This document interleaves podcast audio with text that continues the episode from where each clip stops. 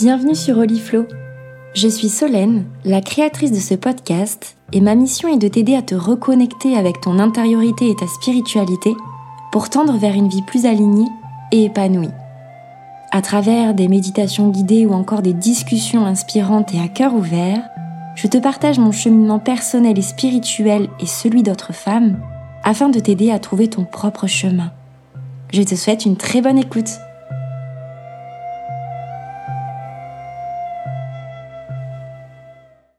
Ça y est, c'est la rentrée. Je suis enfin de retour sur mon podcast Oliflow.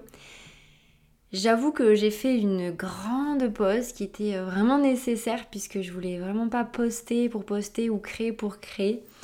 Même si on sait hein, que la régularité c'est la clé, pour moi, euh, bah en fait s'écouter c'est le plus important et surtout faire les choses avec le cœur euh, et prendre du plaisir dans la création.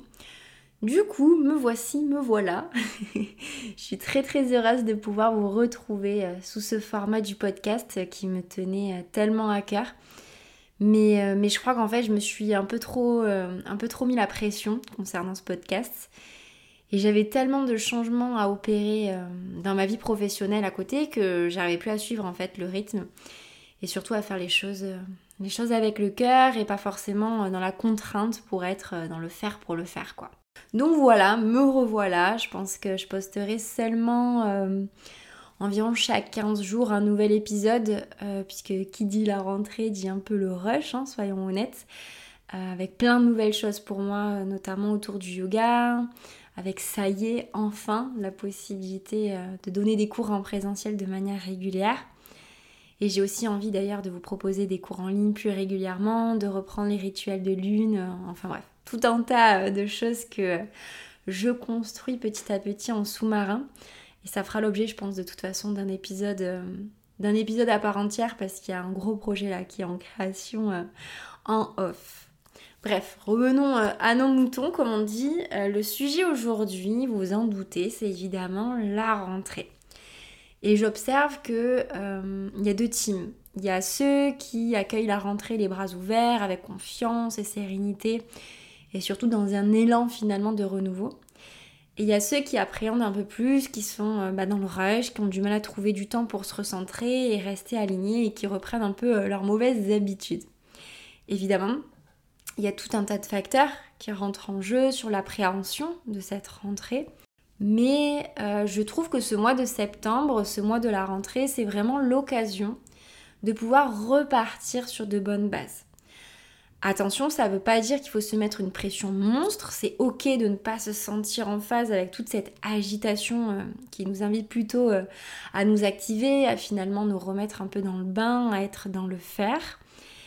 Mais je t'invite en fait à, à, trouver ton propre équilibre entre se mettre en action, donc être toujours un petit peu dans l'énergie du feu, et tout de même rester centré, connecté à ton cœur, ton corps, et pour cela, bah, tu peux notamment mettre en place euh, ce qui fait sens pour toi. Ça peut être notamment une petite routine pour accueillir ce nouveau cycle. Que tu peux d'ailleurs euh, ensuite mettre en place euh, dans ton quotidien, peu importe la période ou le mois de l'année. Le mois de septembre, il est vraiment vécu de manière un peu plus générale comme un nouveau cycle, comme un peu un renouveau et tu peux notamment bah, te poser plusieurs questions du coup en ce sens.